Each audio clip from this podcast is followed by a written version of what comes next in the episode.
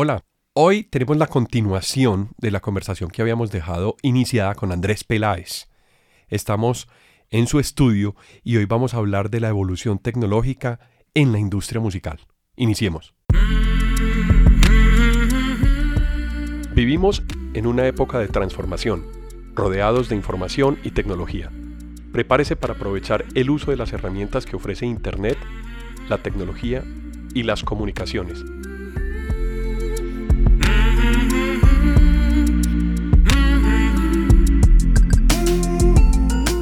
Conózcalas y aprenda cómo usarlas mejor.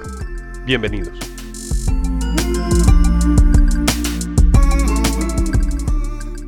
Andrés hermano, bueno, ya habíamos hablado de aspectos técnicos y pues hicimos como una entrada en escena de todo el tema de, del audio y de cómo apareció.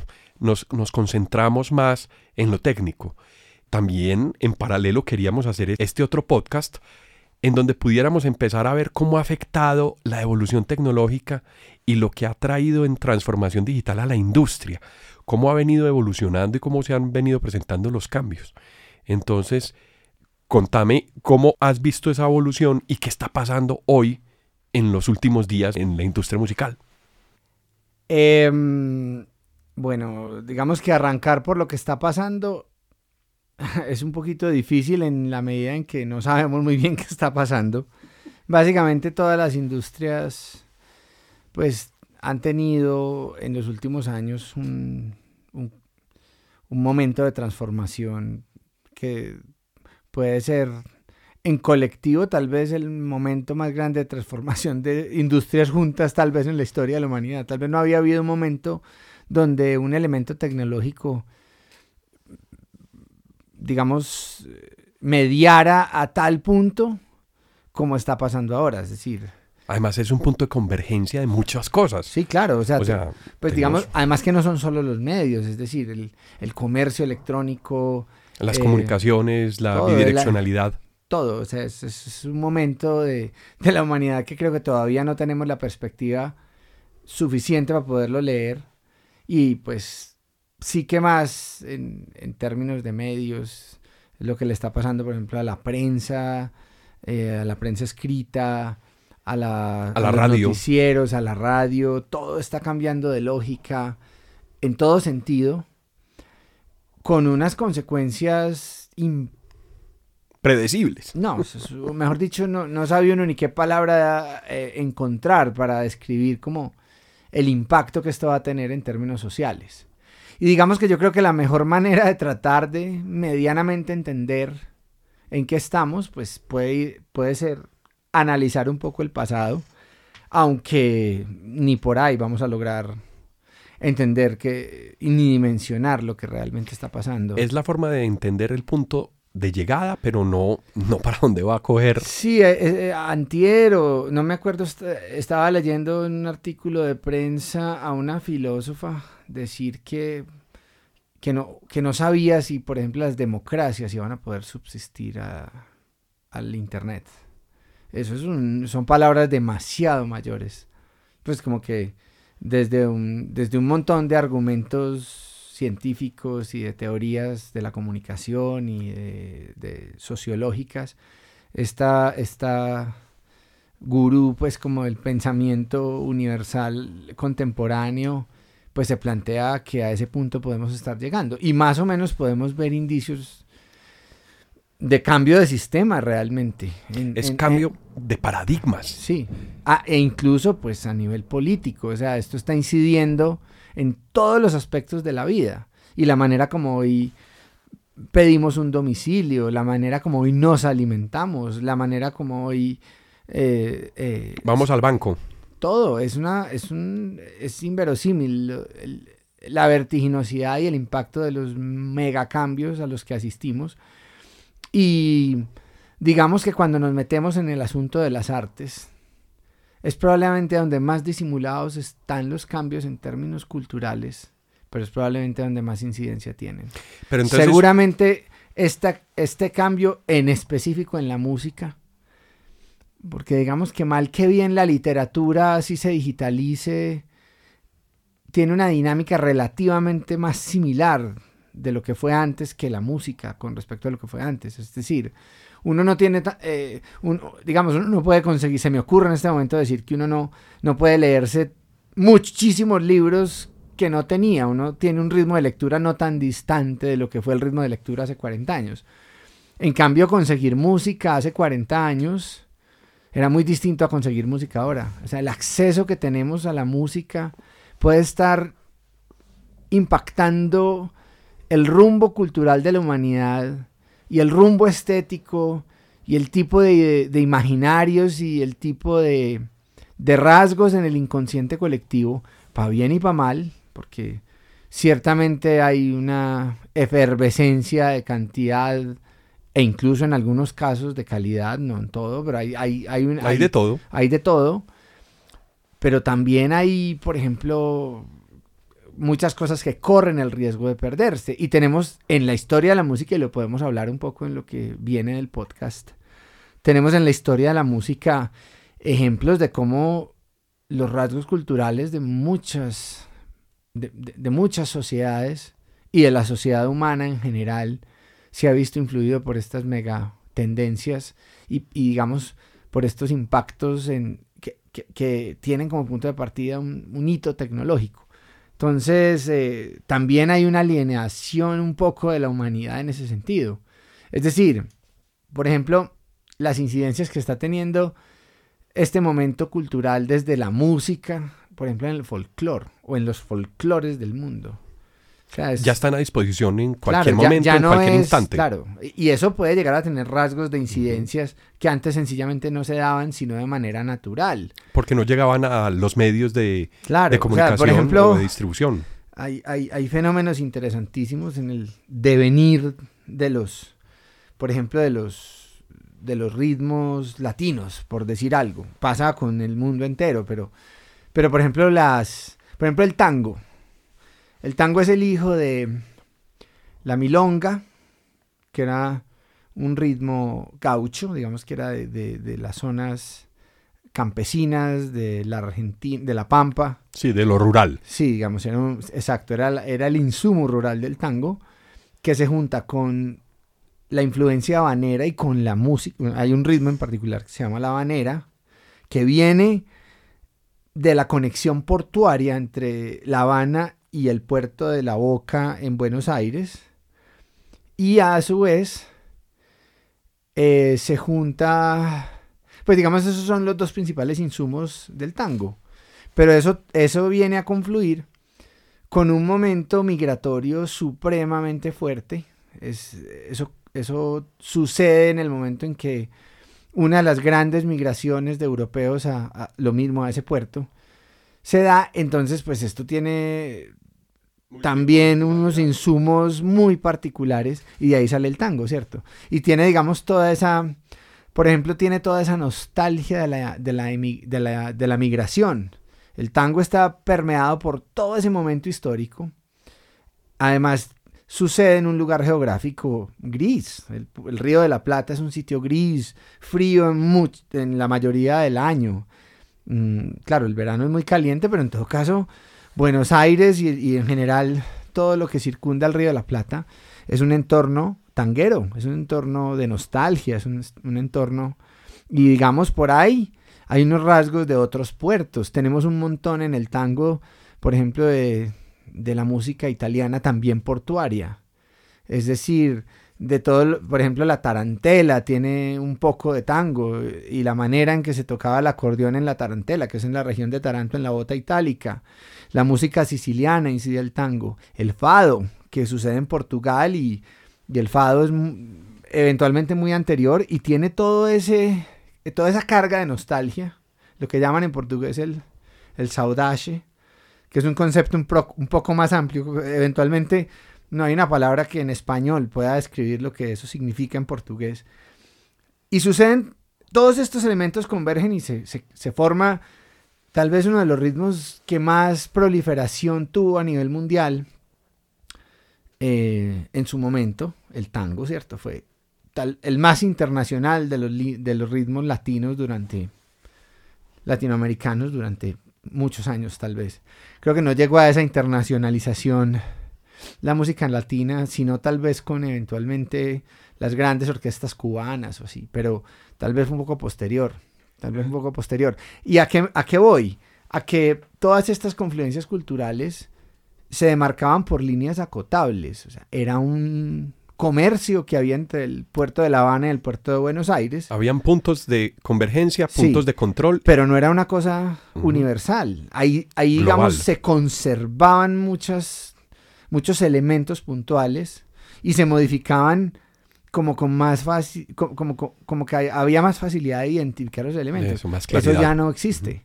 Eso ya no existe porque uno, por ejemplo, hace un par de años estaba justamente en La Habana y bueno, yo oía a J Balvin en cada esquina, ¿cierto? Entonces, pues ahí ya ese elemento está, ya es ineludible. Uno ya como espectador, como ciudadano, como artista, está inmiscuido, quiera o no, en el reggaetón que le suena a cada esquina.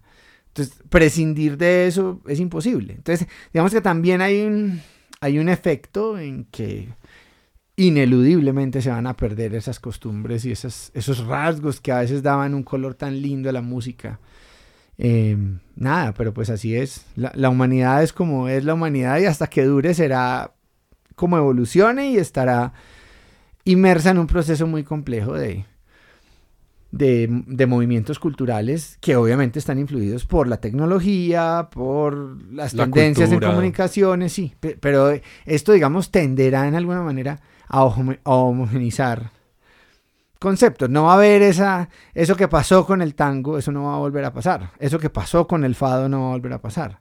Cómo se daba la música, por ejemplo, andina colombiana, que tiene una, unas particularidades y, eh, que ni siquiera son del todo cercanas, aunque algo, a las ecuatorianas, a las bolivianas, a las peruanas en los mismos Andes. Es decir, esas barreras geográficas de otro momento se franquearon un poco eh, con la radio, pero no era lo mismo. O sea, el acceso ahora es infinito.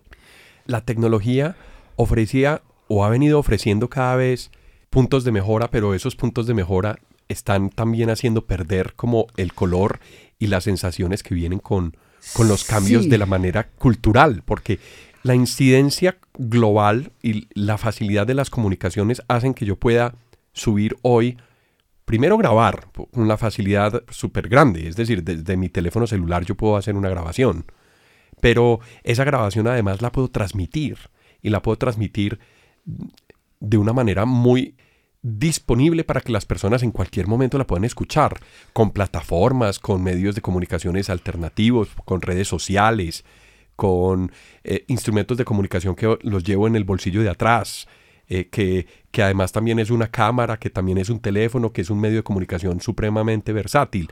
Y, y esos cambios han venido evolucionando desde el 2007 al 2019. Son 15 años donde hemos vivido una transformación de globalización supremamente acelerada en las comunicaciones. Pero esas maneras de hacer antes las cosas en su momento también tienen cosas positivas.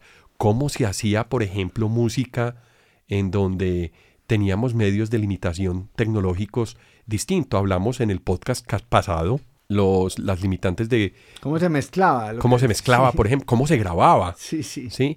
Eh, cómo se hacía el grabado en, en, los medios de grabación que teníamos. Y vimos como la evolución de todos esos aspectos. Y también dibujamos cómo se había creado una industria alrededor de ese fenómeno y que traía también su cultura. Entonces, yo... En su momento las grabaciones y en su momento lo que alcanzaba a llegar y que la gente curaba como, hombre, esto esto debería ser una cosa para mostrar, para mostrarle al mundo y a la gente. Además tomaba meses o tomaba años en que llegara de un punto a otro o de un lugar geográfico. Y no nos damos cuenta. O sea, hoy vivimos eso, podemos subir un archivo, lo mandamos, ese archivo puede ser digital, alguien lo puede poner en una red social y puede quedar perdurando, resonando mucho tiempo. Bueno, lo primero que, que quería decirte es que yo no estoy, digamos, tan no tengo la perspectiva suficiente para atreverme a decir que es mejor o peor. Esto tendrá sus ventajas y sus desventajas, digamos, en la concepción estética que yo pueda tener o que en general podamos tener por aquí en estos, en estos rincones de la cultura occidental. Pero, pues ciertamente hay muchas cosas muy interesantes de todo el fenómeno, ¿cierto? también esa mega confluencia cultural, pues se pierden algunas cosas, pero se ganan otras. Me, hiciste acordar de, hace poco di una, una conferencia, moderé una conferencia sobre un libro que se llama Sonido Paisa y Sonido Habanero. Yo acabo de producir eh, hace poco con Caracol Televisión Loquito por ti, que es un proyecto que exploró el universo de la música que se dio en Medellín en los 60s y 70s. Hubo pues básicamente lo que llamamos en Medellín el chucuchucu, que ha tenido una incidencia cultural impresionante. 60 años después lo estamos oyendo en cada esquina todos los diciembres todavía.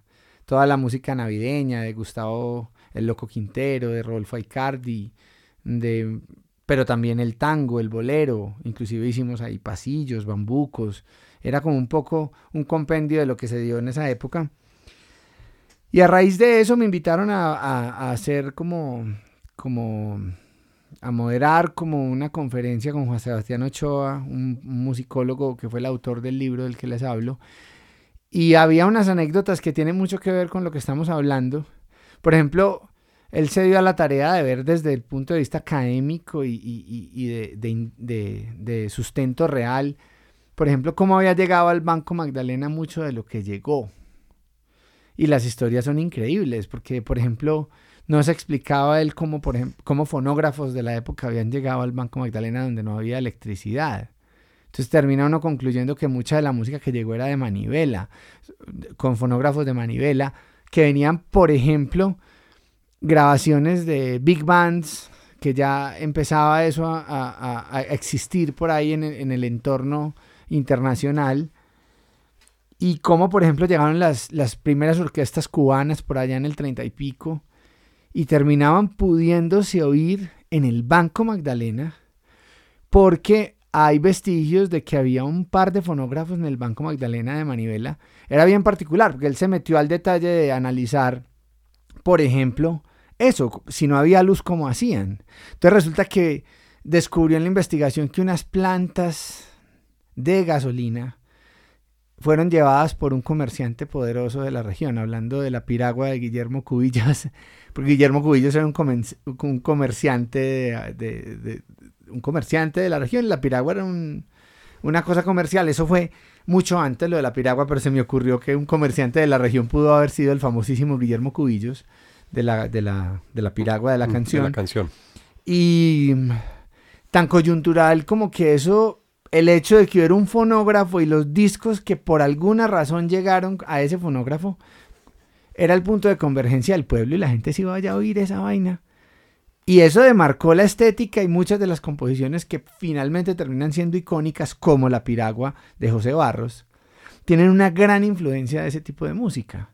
Porque sí. Era lo que había. imagínate qué cosa tan coyuntural. Pudo haber llegado otra cosa. Claro. Entonces, a veces llegaban discos, digamos, de la discografía antigua mexicana y eso permeó muchísimo.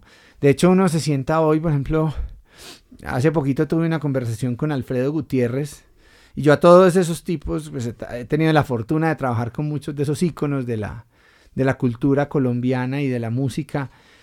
Y digamos, siempre es parte de conversación entre nosotros que de una manera un poco menos eh, superficial que lo hacen a veces en las entrevistas. Y contémonos historias de cómo llegamos a lo que llegamos y cuáles fueron, las incidencias estéticas y eso. Y, se llevan sorpresas impresionantes.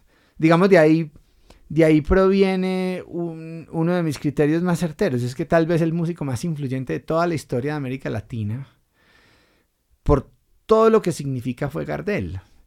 Y casi todos estos compositores así eventualmente no fueran compositores de tangos, terminaron siendo absolutamente influenciados por Gardel, porque los discos de Gardel medio se movían en ese entonces. Y si uno oye la camada posterior, por ejemplo, de cantantes cubanos y eso, Daniel Santos, eh, inclusive Benny Moré, mucha de la estética de Tito Gómez, por ejemplo, en la Riverside Orquesta de, la, de Cuba, eh, bueno, muchos de estos boleristas antiguos, eh, bueno, muchos nombres por, por, decir. Eh, y, digamos, muchos tienen marcadísima la influencia de la manera de, de cantar de Gardel. Y eso en muchos de los casos fueron coyunturas. Por ejemplo, el arpa llanera. Eh, fue una coyuntura cultural. Ah, hay varias versiones, pero la que, la que entiendo es más, es más eh, acogida por la academia y los historiadores, y eso es que el arpa llegó a los llanos, la trajeron los jesuitas. De hecho, hay ciertas similitudes entre el arpa llanera y el arpa paraguaya, y básicamente es una coyuntura. Simplemente sucedió que por allá un jesuita eh, misionero vino, parece que por los lados de Saravena, Arauca, y terminó trayendo un arpa, y el arpa se vuelve lo que se vuelve. Es decir, es un. Es, ya uno ni siquiera es capaz de perseguir en, eh, de dónde vino. Les cuesta un montón a los historiadores llegar a estas conclusiones porque son tan. Ya el arpa es una un instrumento autóctono del llano, de los llanos colombo-venezolanos, y, y, se dio por una coyuntura muy particular. Parece que algo similar pasó con el acordeón en La Guajira, por ejemplo. Exactamente. ¿Cómo llega un instrumento como el acordeón a influenciar o a ser parte, eje clave de, una música como el vallenato? Hay por ahí la... Eh, desmentida aparentemente, pero había una teoría de que se había hundido un barco en las costas de, de Rihuacha, llena de acordeones. De pronto fue cierto, pero parece que también, hasta donde más o menos convergen las teorías que he oído, también provino de, de, eventualmente misioneros y eso, tuvo una incidencia cultural grande, lo de los misioneros. Y nada, eso a nivel de instrumentos, por ejemplo. El jazz de New Orleans está, es, una, es una simbiosis cultural, eh, digamos, de los cantos libertarios que tenían los esclavos de las orillas del Mississippi y de todas esas grandes zonas agrícolas del sur de los Estados Unidos con, con los instrumentos que más o menos tenían a su mano, que eran los instrumentos de las bandas de guerra de la Revolución Mexicana, porque esto hacía parte del, de la porción de tierra que finalmente... Mexicana. Sí, pues se quedó con se quedó de Estados Unidos. Parte, sí, correcto. Pero todo esto era México y digamos todas esas bandas de la revolución tenían la instrumentación que terminó siendo el jazz. Entonces el, jazz de New Orleans tiene esa coyuntura, simplemente eso se, queda ahí a la mano. Había clarinetes, había redoblantes, un, un hi-hat, pues, unos, un Charles, no me sé cómo, Charles se dice en español, no sé muy bien, pero un hi-hat, pues, que es como los dos platillos que tiene la batería. Y así fueron armando muy, muy guerreramente, digamos, es, ese tipo de agrupaciones. Eso se juntó con esa estética libertaria, digo yo, pues, que obviamente la esclavitud utilizó para encontrar como, imagínate estas coyunturas Una expresión, sí, La esclavitud, eh, salir de la esclavitud, todo, todo lo que marcó, por ejemplo, la guerra civil norteamericana, y entonces vienen estos instrumentos, una cosa de una confluencia riquísima en elementos y termina saliendo de ahí el jazz. Y el jazz por eso improvisa, porque el jazz quiere libertad. es una cosa simbólica súper bonita también. Y, y, si uno va y coteja, lo dice Carlos Vives en una canción que yo le admiro mucho, que se llama justamente, ¿cómo es? Santa Marta, Kingston, New Orleans. Y él lo que dice es que encuentra unas similitudes impresionantes entre la cumbia del río Magdalena y la música del New Orleans del Mississippi y tiene todo el sentido porque tiene el insumo africano tiene y, y, y, como punto intermedio Jamaica entonces tiene todo el insumo africano tiene todo el insumo de esclavos y de cimarrones que vivían con ideas de libertad. De hecho el bailado de la cumbia no sé si lo sabes pero es un dato bien curioso. La manera de bailar de la, bailar de la cumbia que es a, a pie juntillas un poco con pasos muy cortos, es porque los esclavos tenían amarradas las fresitas, pues las, las bolas estas que tenían que tener atadas a los tobillos para no, para no volarse. Entonces era la manera en que podían bailar y eso hizo que la cumbia se baile como se baila hoy en día. Todos esos, todos esos son aspectos de coyunturas culturales. Entonces eran esclavos, estaban en la orilla de un río por el que entraba en Colombia el Magdalena significaba relativamente parecido a lo que podía haber significado el Mississippi en Estados Unidos. Era, no había carreteras, es decir, era la única vía de desarrollo. Eran zonas de confluencia cultural. Y bueno, voy a que todo ese tipo de fenómenos, pues, tenderán seguramente a desaparecer con lo nuevo que está pasando. Esa conexión con toda esa cantidad de insumos, más los insumos que vienen con la tecnología, es decir, sintetizadores, pues, tecnología relacionada con lo que hoy conocemos como el movimiento de, DJs y la producción musical de, de, DJs, y lo que está cambiando también con los playlists, por ejemplo, que es otra manera de escuchar la música, es otro cambio de paradigma que le está dando digamos que un impacto supremamente fuerte a la radio, porque es que ya estamos escuchando las canciones por un medio distinto a la radio. Sí, Entonces, ciertamente. y esa información puede llegar desde cualquier parte del mundo. Porque y eso no sabemos todavía muy bien para dónde va, por ejemplo. La, la, evolución de la radio, de todas maneras, Colombia es un país culturalmente más radial incluso que televisivo. la, uno no sabe hasta dónde mutará en las nuevas generaciones o de pronto no, de pronto la gente encuentra comodidad en el, en el hecho de que haya un programador radial que le ponga disparándole y, se seguirá oyendo radio en Colombia probablemente. No sabe uno para dónde va la cosa, pues digamos que eh, eh, en televisión sí se sabe un poquito más. Y, y, ya notamos pues que digamos los canales que van en vivo están muy dedicados en muchos de los casos a, emitir, por ejemplo, realities que no se pueden emitir, como van muchos en directo, pues no se sí, pueden... ya pierde la gracia de la producción. Pero las series las estamos viendo el día que queramos, a la hora que queramos, en la intensidad que queramos. Eh, de todas maneras, claro, eso supone un cambio cultural impresionante. ¿Cuándo empieza el cambio de distribución musical como la conocemos? Empieza con iTunes, empieza con con el... Realmente no, realmente no, realmente Napster y todos estos programas de, de peer-to-peer, pues que eso es un asunto un poco legal, fue la manera, digamos, la argucia eh, de, un lado de la industria para evitar, digamos, las complejidades de, los derechos de autor en ese sentido, que realmente no se terminan de resolver para nada. Estamos empezando a, encontrarle la comba al palo en, en, términos de por lo menos el recaudo.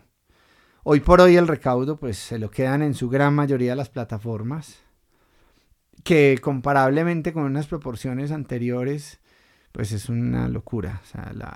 El, el porcentaje de la, de la tajada que conservan las grandes plataformas, y me refiero pues a YouTube, a Spotify, a Deezer, a todas estas plataformas digitales, a Apple Music, es un exabrupto, digamos, la proporción no tiene nada que ver con lo que fue. Eh, pues, eh, y además que son cinco.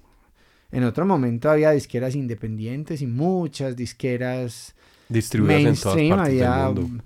Y ahora pues, la coyuntura es que estos monstruos, digamos, eh, porque son multinacionales de unas proporciones inimaginables, pues eso es lo que hacen con la música, pero también son los dueños de la telefonía, también son los dueños de las distribuciones del retail, de todos los artículos que compramos. Del video. De, todo, de, claro, de la televisión, del cine y están confluyendo todas a cuatro y cinco marcas, ¿cierto? Mayormente. Eh, Empieza entonces a haber un aspecto legal en la copia y en la distribución de. Claro, pero por lo menos, por lo menos de, hace cinco o seis años para acá, mal que bien, todavía más mal que bien, pero mal que bien, hay un recaudo, digamos, que en teoría, por lo menos, distribuye algo de la rentabilidad que dan esas cosas que antes nos estaba dando. Es decir, la música más o menos en el 2001 empezó todo a complicarse. Cuando se empezaron a piratear CDs. La industria discográfica también llegó a muchas excentricidades, digamos, los, los, digamos del 70 al 2000 fue una locura, las disqueras tenían varios aviones privados cada una y era una industria excéntrica, desbordada viene la piratería del CD, empieza a ver toda la forma del mundo de tener acceso a la música. Digamos que uno entiende que quien quiere música la quiere y es más importante quererla que pagarla. Y digamos que pagar por la música a partir del año 2000 terminó siendo más un asunto de quien eventualmente tenía la comodidad económica suficiente para poderlo hacer. E incluso nosotros los autores empezamos a, convivir con eso. Yo me acuerdo cuando en algún momento vi, pirata, vi piratas en el centro de Bogotá algunas de mis canciones. Me puse como contento. sí, porque era una manera de distribución también. Que pues sí, uno en últimas tiene en el fondo pues un alma un poco idílica en este sentido, entonces digamos como, como soñadora pues, entonces uno pues se alegraba, bueno, entonces es un éxito, si está pirateado en el centro de Bogotá es un éxito. Y la gente lo quiere, pero ciertamente el, ejercicio de supervivencia a partir de, la composición musical y de la producción se ve comprometido ahí. No, pues, pero totalmente. comprometido. La dinámica cambió y desafortunadamente para mi caso, nosotros los compositores y productores hemos sido la parte de la cadena más indefensa ante, ante, la, ante el fenómeno. Porque digamos, a los intérpretes, a los a, lo que en inglés llamamos from boy, pues el que está, el, el, cantante de rock o el cantante de vallenato o el cantante de reggaetón, que pone la cara, perdió mucho potencial proporcional en términos de regalías por la música, pero ganó un montón de audiencia. Entonces el, el efecto es que las presentaciones en vivo están dejando muchísimo dinero, que antes no.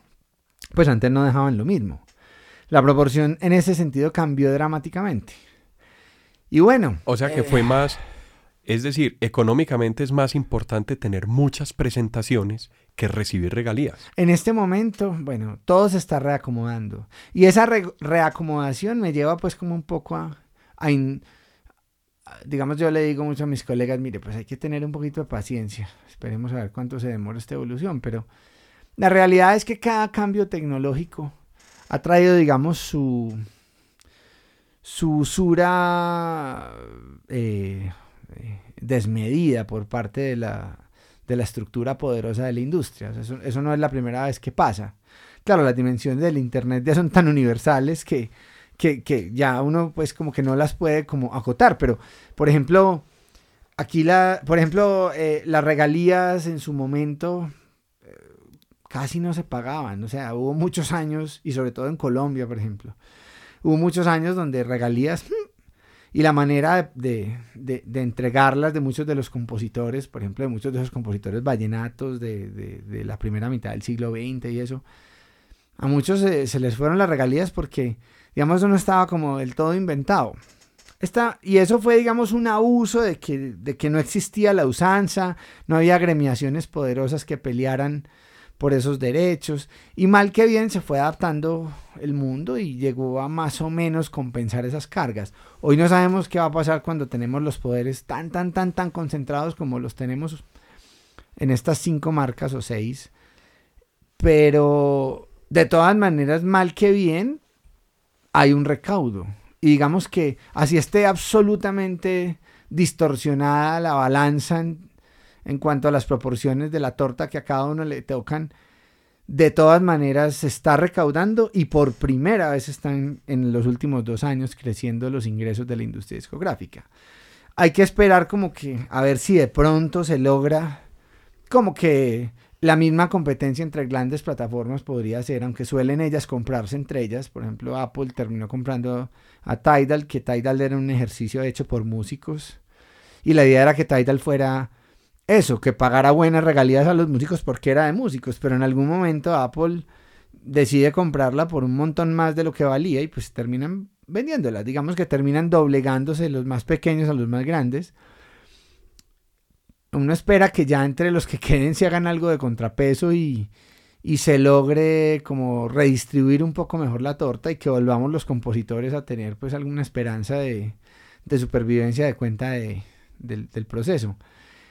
Pero la verdad no es la primera vez que pasa. De hecho, el origen de una de las sociedades de gestión colectiva, para que la gente me lo entienda, es como uno de los psicos que hay en Estados Unidos. Fue justamente, fueron justamente agremiaciones. En un caso fueron agremiaciones de disqueras o de... Músicos. Sí, en últimas había detrás músicos. Pero la naturaleza del origen de ASCAP es una, de BMI es otra. Pero en todo caso fueron entidades que se fueron empoderando y que además han ido teniendo incidencia, por ejemplo, en las legislaciones. Y eso, por ejemplo, el año pasado tuvo una leve mejora. Una ley en Estados Unidos y otra en Europa, en términos de, de derechos de autor y de recolección y de todo, tuvo una mejora muy pequeña. Pero uno espera pues que así como fueron evolucionando otras otras situaciones análogas en términos de que fue una irrupción tecnológica la que cambió la dinámica, pues de pronto pase lo mismo. Por ejemplo, las regalías en televisión en Colombia en muchos años no se pagaron. Y hace unos cuantos años, pues hombre, tengo que decir que en general más mal que bien veo como, como autor muchas falencias en todo el proceso y un proceso muy desbalanceado también eso, pero mal que bien se recaudan, ¿cierto? Y, y, eso pues es interesante. Digamos que ahí va evolucionando la industria hasta eventualmente llegar a un punto un poco más justo y más balanceado. Vamos a ver qué pasa. Yo, yo creo que el ejercicio de la ética sobre precisamente la reflexión de lo que traen los cambios tecnológicos tienen que, tiene que reajustar ese balance que vos decís, ¿cierto? Y pasa en todas las industrias además. Pues siempre hay siempre hay empoderados tratando de abusar de esa posición dominante y pasa en uno lo ve hoy, por ejemplo, con el cambio de carros eh, de base en combustibles fósiles a los eléctricos y, y, seguramente en este río revuelto va a haber muchas distorsiones por parte de los poderosos de la industria automotriz y en la, en la industria de los medicamentos también pasa y en la industria, en todas las industrias, digamos que eso es como naturaleza humana. Eh, y sin duda los cambios digamos, los que ya no tienen tanto que ver con esto, pues están por verse, pero sin duda va a haber un impacto cultural inmenso de, todas, de toda esta evolución tecnológica, sin duda. Andrés, ¿cómo ves la... Es decir, explícanos un poquito desde tu punto de vista cuándo empieza a ser fuerte el, el movimiento de playlist y empieza a ser importante en la industria musical. Pues las playlists vienen se me ocurre ahora que lo estamos hablando que una rocola por allá de 1940 era una playlist, ¿cierto? Sí. Hablando, pues remontándonos al origen de las playlists. Incluso antes, las pianolas que tenían las tarjetas perforadas también podían tener varias canciones en línea. Así, que fuera lo más popular para Sí, así proliferó, por ejemplo, la música de Scott Joplin, que eran los pianos, el golpe. Eso sonaba en todos los Estados Unidos, sí. Em, digamos que se me ocurre que esos ya eran playlists, pero digamos ya en el, mundo digital, pues yo sí creo que con Napster y ese momento más o menos por allá en el 2000 y pico, eh, ya esa tendencia de inducir a alguien clasificarla de, algún Además, con pues, algún orden. digamos que con toda esta tendencia mundial de, estas mega empresas de husmear en, los gustos de todos, pues, donde un día nos dio por mirar cualquier cosa en el computador de un primo y uno no sabe por qué en el de uno ya le, a los cinco minutos le salió publicidad, en el otro computador le salió publicidad de lo que uno acabó de buscar. Digamos que es, de verdad es como un verdadero gran hermano para ser orwelliano. es eh, verdad, es verdad. Y eso, pues, digamos, es la base de los playlists, porque en teoría, pues, hay muchos motores haciendo ese tipo de pesquisas un poco invasivas y tratan de mirar tus gustos y tu, digamos, tu comportamiento en términos estéticos y culturales para inducirte a consumir cierto tipo de cosas. Pero ahí hay de eh, todo también, es decir, no solamente son estudios de tendencias de lo que está pasando, sino que también hay, hay algoritmos ah, que están tratando de, hackear eso para poder poner en, en, posiciones, claro, en posiciones más ganadoras. Claro. Algunas, algunas y así funciona también el algoritmo que rige, por ejemplo, la política, en las noticias políticas en Facebook que pues bueno, nos, nos viven amenazando con que va a haber controles y uno... Eso es un fake news también. Sí, claro, uno no sabe si es mejor o no que los hagan, porque uno no sabe a qué conduce, pues es demasiado impredecible, cualquier mínimo cambio en todo esto, uno no sabe a qué lo lleva, y, no a qué lo lleva uno, a qué llevaría a la humanidad cualquier mínimo cambio.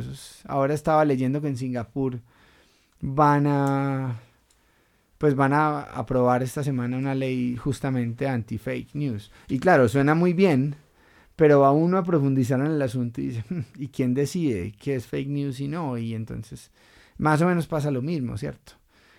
Eh, bueno, esperemos a ver para dónde va este, este, esta humanidad. Andrés, en la producción musical estamos viendo con los cambios de tecnología también la posibilidad de hacer música electrónica. Hablanos un poquito de todo, toda esa evolución de la tecnología que ha permitido tener algoritmos para reproducir por software instrumentos, Bueno, digamos beats, que... cosas de ese estilo que dan inclusive creación a géneros, como Claro, la electrónica. Y mucho antes. Digamos que, bueno, supongo que cuando me estás hablando de música electrónica, estás hablando un poco de esta música, digamos, a partir de los años 80, del beat y de...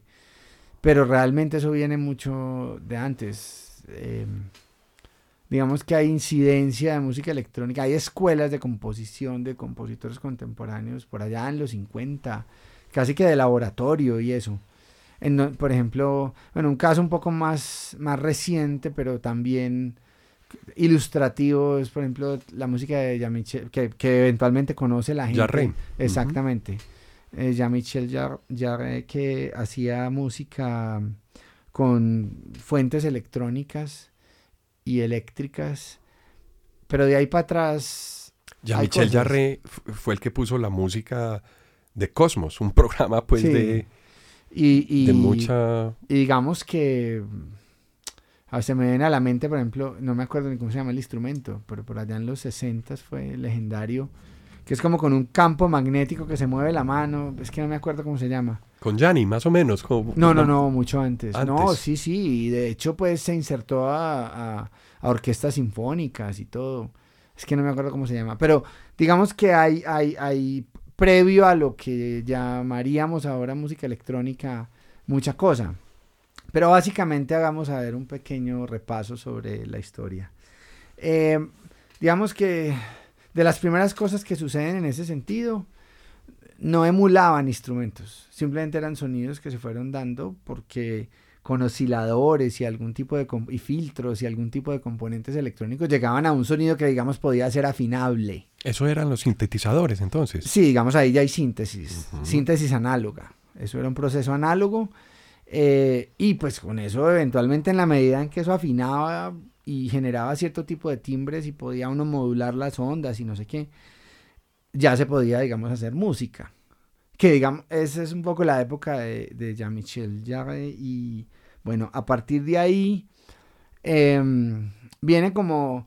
bu- Bueno, también, tal vez en simultánea, también hay una época en tratar de emular sonidos de instrumentos que existían en el mundo análogo. Por ejemplo, un caso legendario es el de la Hammond, que existían los órganos de iglesia, que hasta ese momento y desde el principio de la historia de los órganos de iglesia, que supondré yo se remonta por allá al medioevo o a finales del medioevo, quién sabe, no lo tengo muy claro, pero evidentemente pues ya Bach en el barroco tuvo órganos y, y- y- sus antecesores también. Entonces, asumo que fue un- una creación, no conozco muy a precisión la historia de los órganos, pero pues es que un órgano de iglesia es una cosa demasiado compleja, demasiado costosa. Imagínense las flautas que tienen esos órganos gigantescas, pues eso no lo podían tener sino iglesias ricas. Entonces, en algún momento la Hammond encuentra de manera eléctrica. Además de los lugares donde se reproducía esa música que también aportaban su, su tema acústico. Claro, obviamente eran parte de la estética y de la manera de componer para ese tipo de instrumentaciones. Y digamos, pasamos 300, 400 años en donde era así, punto. Y la música se podía hacer con instrumentos reales, acústicos y punto. Eh, la Hammond, digamos, vino a intentar de manera electrónica, eléctrica, replicar con ciertos adelantos tecnológicos el sonido de un órgano de esos. Y terminaron viniendo los órganos electrónicos eléctricos, digo. Eh, bueno, y electrónicos, sí, porque ya empezaron a tener electrónica. Y eso, pues, más o menos funcionó. Y, empezaron algunas marcas, la más, tal vez la más conocida es la Hammond, a, tener este tipo de- de emulaciones artificiales de cosas naturales. Entonces ya podía tocar la marcha nupcial en los matrimonios y la marcha triunfal de Aida también en un sonido de órgano, que igual hacía que la gente pues se emocionara y todo.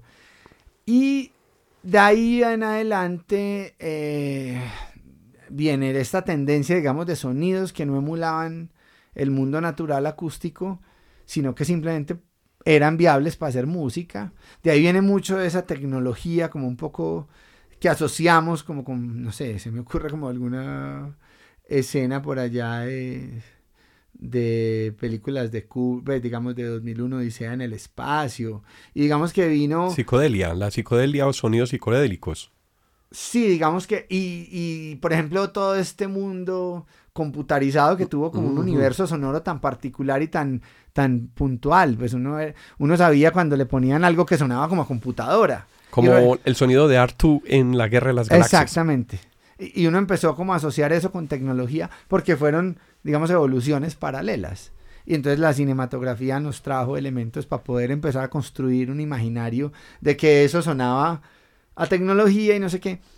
Entonces por ahí vino esa rama que no emulaba, digamos, instrumentaciones naturales. Sino que creaba ya exacto, pads. y de ahí vienen strings artificiales que no emulaban, pads y un montón de sonoridades que después se fueron metiendo, por ejemplo, en la música que hicimos Paloquito por ti, utilizaron un box, eh, que era un instrumento, un organito ahí, y toda esa música navideña colombiana. Y de hecho el formato mismo tuvo todo que ver, porque, y la historia de Loquito por ti se cuenta un poco arrancando desde ahí. Estaban las big band que llenaban los clubes y eso, y eso resolvían el cuento con 35 músicos, y un día vinieron a resolver el cuento con 6 músicos, porque la tecnología propició que con mucho menos, más o menos puede que perdieran timbres, potencia y eso, pero la gente bailaba y eso empezó a funcionar y a ser mucho más versátil y se fue metiendo culturalmente en la gente también, la sencillez también funcionó.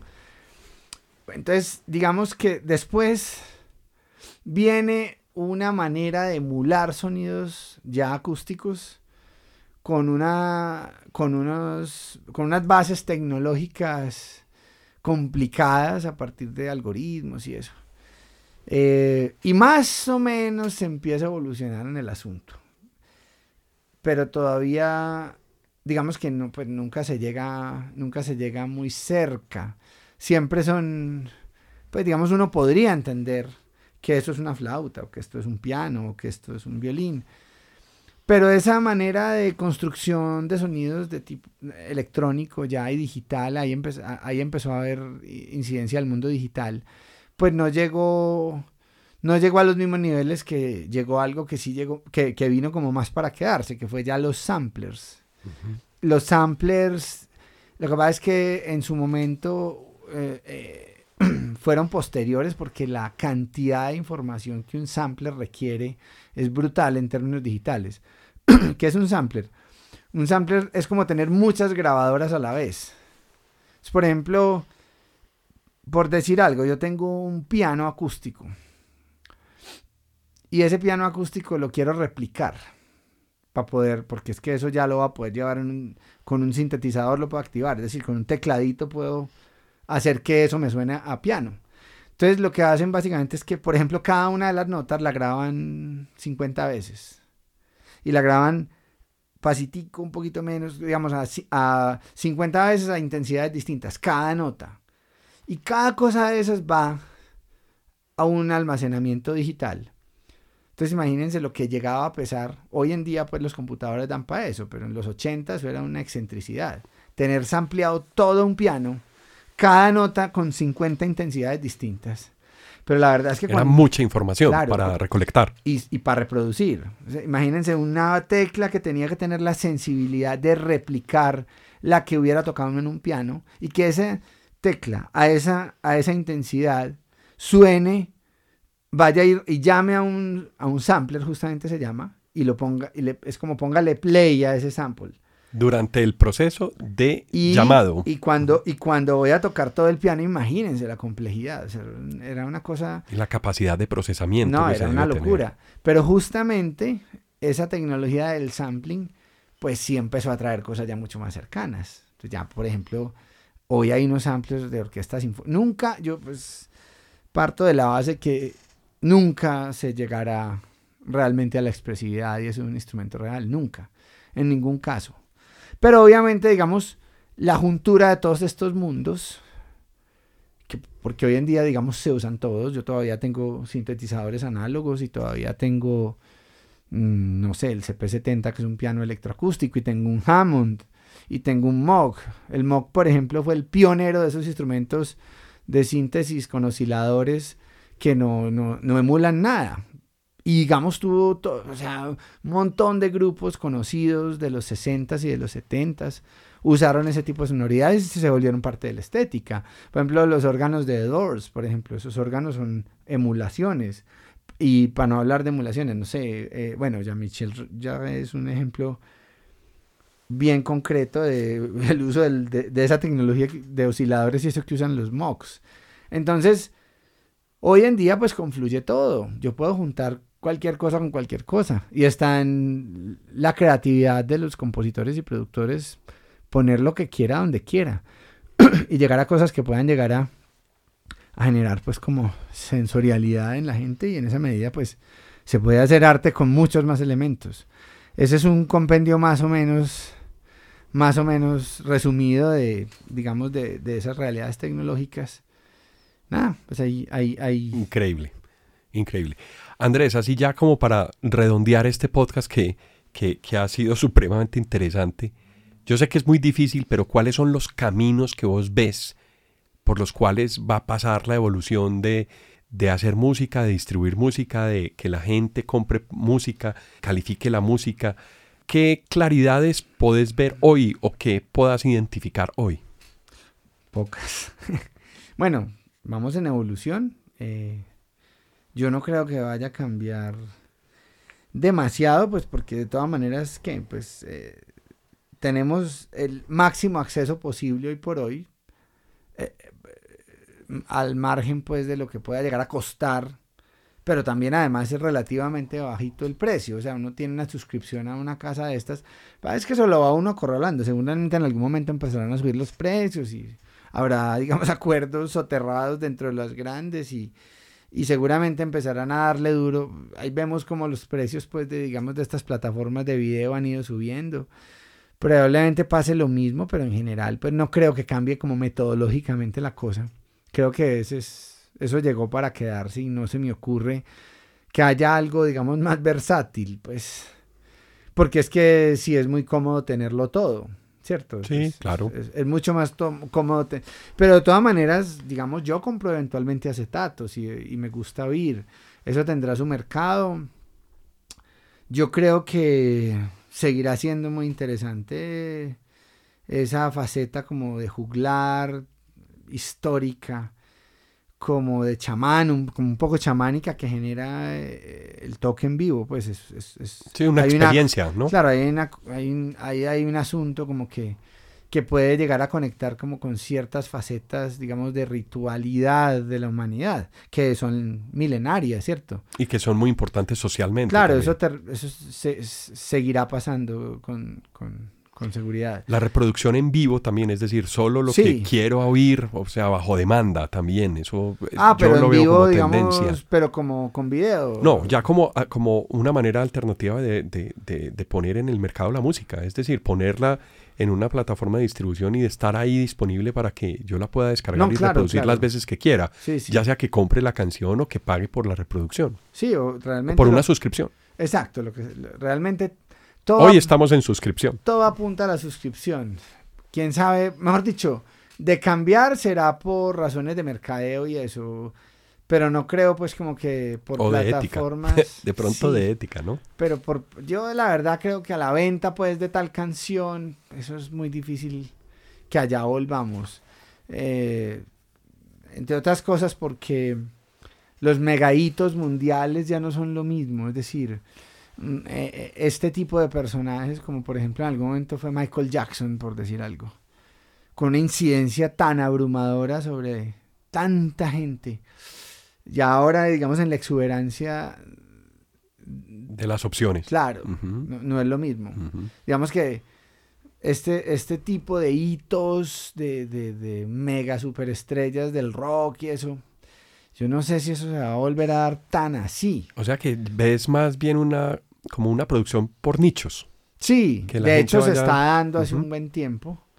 eh, y me cuesta creer que, digamos que tendrán que ser artificios comerciales. Es decir, no sé, se me ocurren los realities de, no sé, acabo de pensar como en eso de las Kardashian, eso que nunca lo he visto, pero pues uno ve noticias de unas señoras que no son nada, simplemente son gente que dejó, digamos, dejó, eh, permitió, digamos, ese fetiche de eh, eh, boyerista, como de, de, mostrar su intimidad, y eso proliferó en un montón de gente.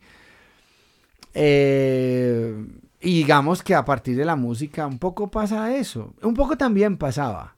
Pues Michael Jackson mismo es un ejemplo de, de mezcla como entre intimidad y eso, pero el componente artístico que tuvo musicalmente Michael Jackson, pues también era una cosa de demasiada trascendencia. Y los hitos tecnológicos que supusieron sus discos.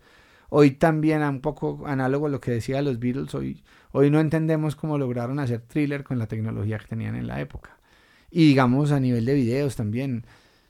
Michael Jackson abrió unas puertas que no entendemos hoy cómo las logró abrir. Era verdaderamente un genio de su época. Se me ocurre un tipo como Prince, un tipo del concepto de David Bowie, por decir algo. Y digamos que uno sí siente que a pesar de que ellos fueron, digamos, conceptos completos y de hecho había muchos que tenían muchos más ingredientes comerciales y también se pegaban un poco del escándalo mediático para volverse famosos y eso.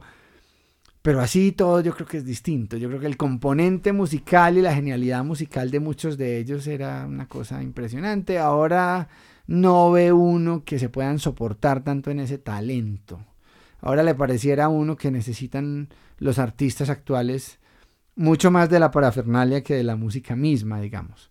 Entonces, digamos que en ese sentido sí, sí puede llegar a haber construcciones de mercadeo en la industria que terminen teniendo mucho éxito.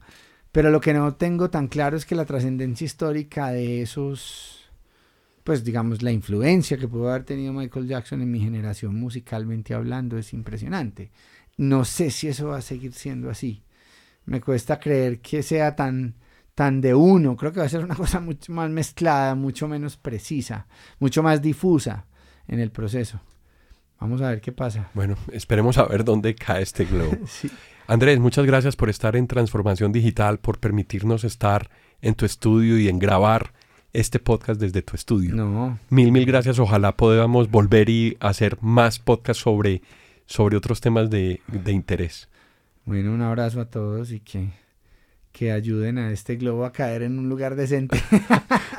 gracias, Andrés. Bueno. A ustedes muchas gracias. Nos vemos en otro espacio de transformación digital. Hasta pronto. A quienes nos escuchan y nos acompañaron a lo largo de este episodio, muchas gracias por estar en Transformación Digital. Recuerden que pueden escribirnos por correo electrónico a la dirección alejandropelaesr.gmail.com también pueden visitar nuestra plataforma ingresando a la dirección https apelaes.podbean.com. En la aplicación de Podbean pueden dar clic a me gusta y dejar sus comentarios. Este podcast está disponible en las plataformas de Apple Podcast, Spotify, Google Podcast, Deezer, iBox, Stitcher, además de la aplicación de Podbean. También cuéntenos qué temas quisieran escuchar en eh, futuros episodios. Si les gustó el tema y si quieren apoyarnos en transformación digital, por favor compartan este episodio con sus amigos y con las personas a quien les puede interesar estos temas. Esto fue Transformación Digital. Hasta pronto.